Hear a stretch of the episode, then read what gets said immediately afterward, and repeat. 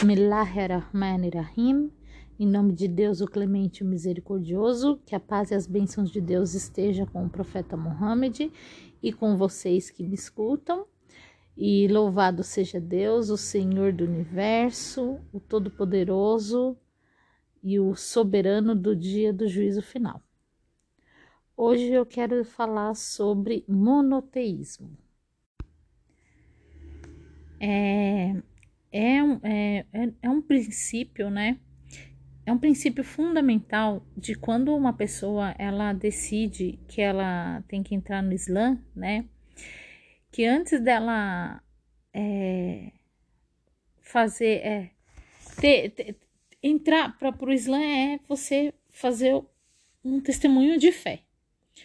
Antes que ela faça esse testemunho, é, é importante que ela estude o básico do Islã, né?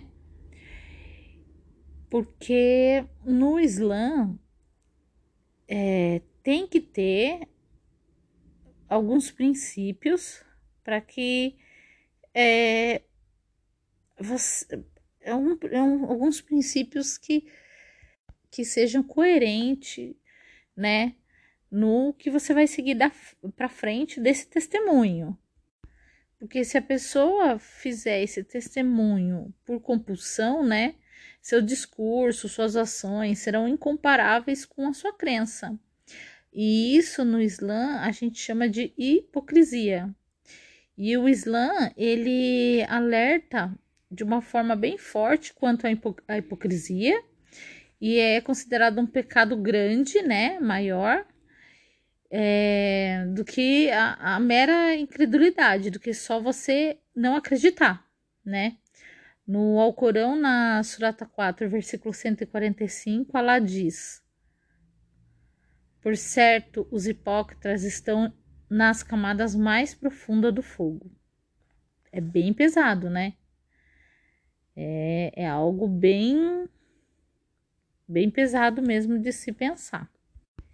E o que seria o monoteísmo, né, no Islã? Seria, é, como a palavra também já diz, né, é, um, você, você acreditar que só existe um Deus, né, um Criador é, desse, de tudo que existe, né, no céu, na terra, entre ambos, e que ele é, é que tem o poder, né? E que a, a gente tem os 99 nomes que Allah nos passou, que é dele, né? Mas ele tem mais. E esses, esses nomes e atributos é só dele. Né? Essa é a crença do, do muçulmano. E você parando um pouquinho para refletir sobre o Alcorão, é, o Alcorão afirma sempre é, esse pensamento.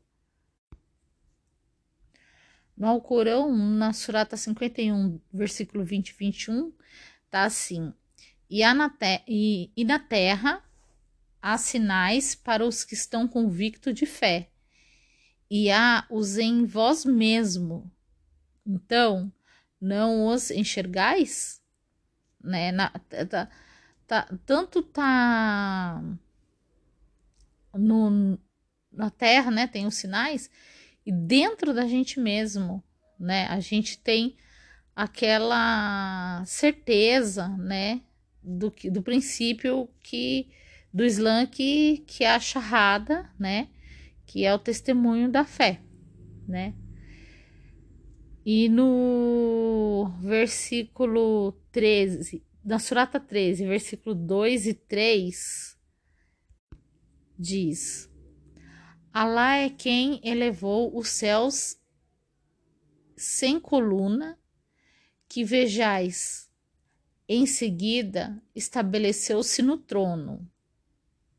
Então a gente sabe que Alá está no trono. Não é correto o muçulmano dizer Alá está em todo lugar, porque Alá já diz, ele se estabeleceu no trono voltando a, Surata, e submeteu o sol e a lua cada qual corre até um termo designado. Ele administra a ordem de tudo e aclara os sinais para vós convencerdes do deparar de vosso Senhor. E ele é quem estabeleceu a terra e nela fez ascentes, montanhas e rios, e de tudo os frutos nela faz um par, um casal. Ele faz a noite encobrir o dia, por certo, há nisso sinais para o povo que reflete. Então aqui já tá, né, dizendo é, como a gente sempre observa.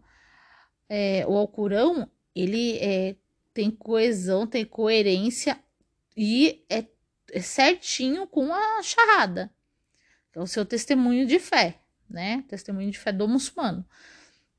Ele tudo se encaixa, né? Os que os profetas passam para gente se encaixa com os livros e que se encaixa com a charrada, é, tudo tá em acordo.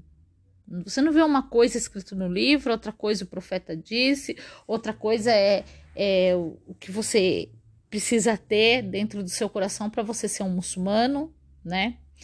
Na Surata 3, versículo 191 diz: que se lembram de Alá estando de pé e assentados e deitados e refletem na criação dos céus e da terra e dizem: Senhor nosso, não criaste tudo isso em vão? Glorificado seja, sejas. Então, guarda-nos do castigo do fogo, né? Alá não criou absolutamente nada em vão, nada. É, às vezes a gente não sabe porque acontece algo, né? Às vezes no Islã diz assim que. Eu lembro que minha avó antes também falava já isso, né? A males que vem pro bem. E no Alcorão já diz também, né? Que às vezes você acha que algo é ruim para você, né? E na verdade não é, né? É você que não sabe ainda o que vem pela frente. É, o que tem naquela situação, né? Então é, é por isso que eu acho que é tão importante o muçulmano ele tá sempre relendo o Alcorão, a, os hadis, né, a, a suna do profeta, que a paz e as bênçãos de Deus estejam com o profeta, é, para que você assim no seu dia a dia você você tem como escapar de algumas situações de até mesmo de tristeza de angústia. Eu eu acredito assim que é, é muito bom o escape da, da tristeza e da angústia a leitura do Alcorão é, ver a, a, a, a suna né que o profeta tinha é muito importante estudar a vida do profeta. É, para pessoas até que não são muçulmanas, elas deveriam assim estudar como era a situação em que o profeta é, nasceu, depois como foi a vida dele, quando que aconteceu a revelação de Deus para ele, como que ele estava, como que ele já vivia, né? E todo o contexto, né, que foi é, desde nas, do, do nascimento do profeta, que seria o homem que passaria a mensagem de Deus para a humanidade, até a morte dele, né? Isso assim é o fundamental. Tem depois mais algumas histórias, né, dos companheiros dele, mas e, e que também é, entra, né, dentro da da vida do profeta, né? Então é, é, eu acredito que é bem importante para quem quer saber sobre Islã fazer esse estudo, né? É muito importante. Bem, quando a gente fala é, monoteísmo e no Islã, a gente já fala dentro da oração, Al-Fatiha, só te adoramos, né? É um pedacinho da Al-Fatiha. é a primeira oração, né? Que a gente fala, é a primeira surata que a gente fala dentro da oração. E não tem oração sem essa surata, segundo um dos ditos do profeta Muhammad, que a paz e as bênçãos de Deus estejam com ele. E o muçulmano, ele foi criado para adorar a Deus. E a adoração no Islã é um termo que geralmente denota obediência aos mandamentos de Deus, seja os mandamentos relativos ao discurso, às ações ou à crença, né? No que o Islã diz.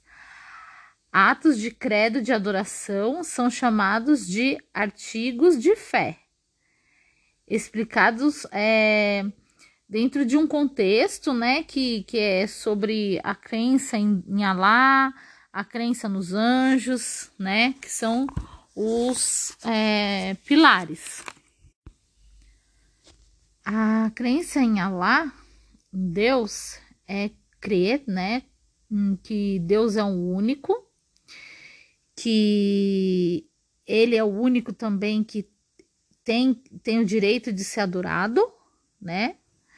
E que os nomes e os atributos dele só pertencem a ele. A crença em Deus, o primeiro, né? A crença em Deus que envolve crer que Deus é o único é, no seu senhorio. Isso significa que o, a pessoa ela deve atestar né, que, Deus que, que Deus existe, que Ele é o único criador do universo, Ele é seu possuidor, Ele, ele é o seu proprietário, Ele é o seu mantedor, né? E é, e é único né, nessa, né, nesse poder, né? E que dispõe todos de, de, que dispõe em todos os dispõe em todos os assuntos é, sustento do ser humano, saúde. Quem determina tudo isso é Deus. Então a gente, é, nós muçulmanos, a gente acredita nisso, né? É, ele é o único que faz acontecer as coisas existentes e nada vem a existir exceto o que ele quer e o que ele permite, né? O que ele permite.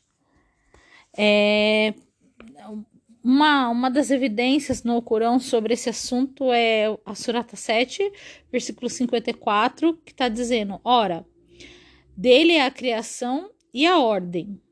Bendito seja lá o Senhor dos mundos. Já fica bem claro, né? Bem claro. E Allah também é, esclareceu que ele é o único criador e que é impossível que haja outro criador é, junto dele, né? E isso ele esclareceu na, no Alcorão, no Surata 23, versículo 91, que diz: Alá não tomou para si filho algum, e não há com ele Deus algum. Nesse caso, cada Deus haver, haver-se-ia é, haver-se-ia ido com o que criou, criara. E alguns deles se haveria de haveria sublimado um em arrogância sobre o outro. Glorificado seja Deus, Alá, acima do que alegam. É, é bem claro, né? Essa parte do Alcorão, pelo menos para mim, é bem, bem clara que se um se, se tivesse mais que um Deus, ele ia pegar aquilo que ele criou, ia para um lado, outro ia pegar aquilo que ele criou, ia para o outro. E fora, fora que arrogância, né? Um, um ia achar que o outro é melhor que ele, e ele achar que ele é melhor, e, e assim ia ficar uma bagunça, né?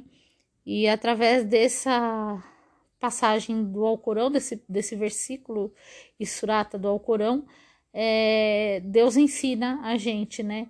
E, e, e clareia, né, a, a, pra gente é, sobre é, se existisse alguém, algum Deus com ele, né? Ou filho dele, né? Alá é único no seu direito de adoração. Esse é o segundo, o segunda é, parte da crença do muçulmano, né?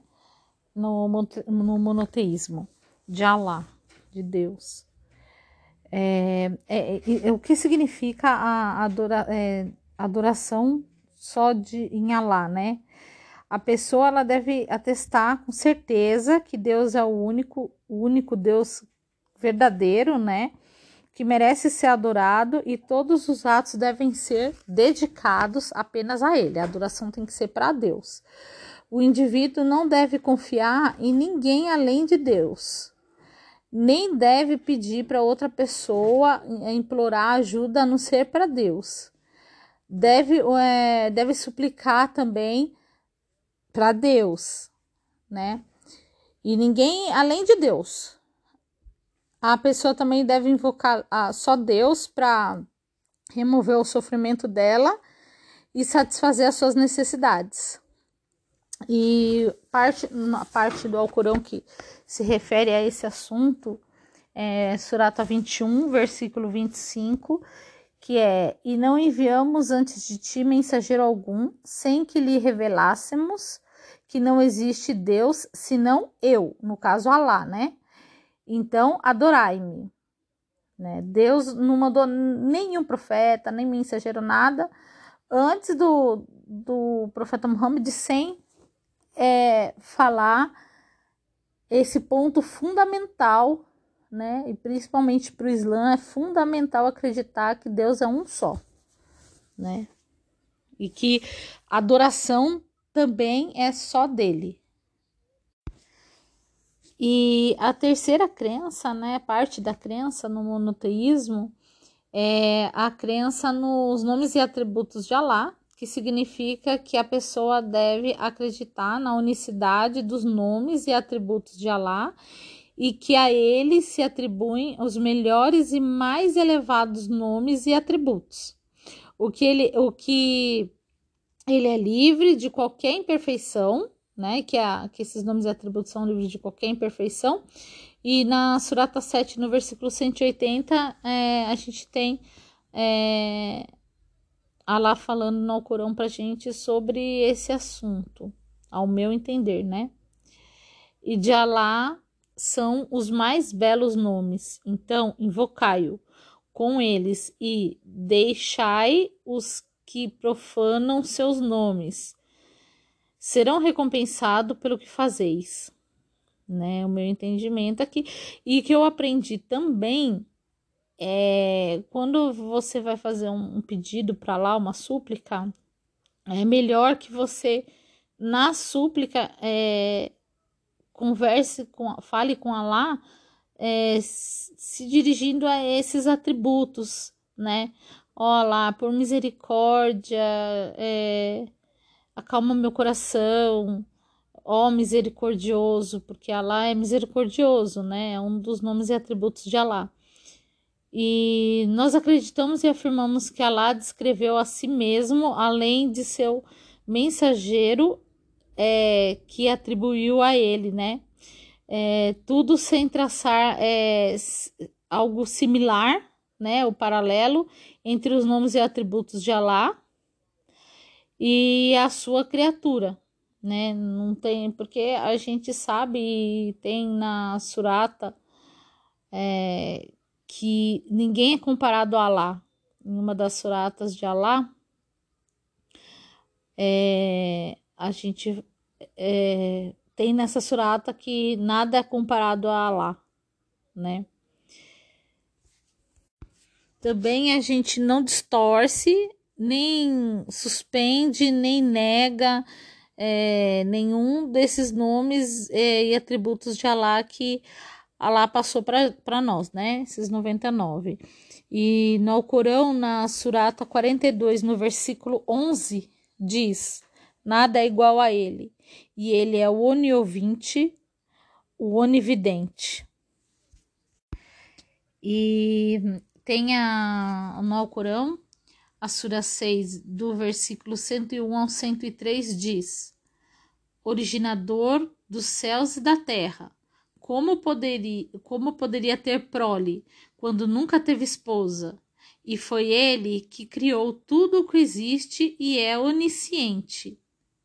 Tal é Deus, vosso Senhor.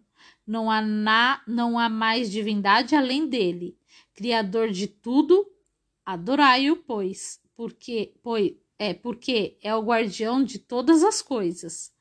Os olhares não podem percebê-lo, não obstante ele se aperceber de todos os olhares, porque ele é onisciente, o sutilíssimo. Subhanallah. E no, no, na surata 112, eu finalizo com essa surata 112, que eu gosto muito, que diz: Dize, Ele é Deus, o único, Deus, o absoluto, jamais gerou ou foi gerado, e ninguém é comparado a ele. Essa surata foi a que eu mencionei um pouco antes, né? Que ninguém é comparado a Deus. E por isso eu encerro aqui por, com essa surata que resume o que eu quis dizer antes. Assalamu alaikum wa rahmatullahi wa barakatuh.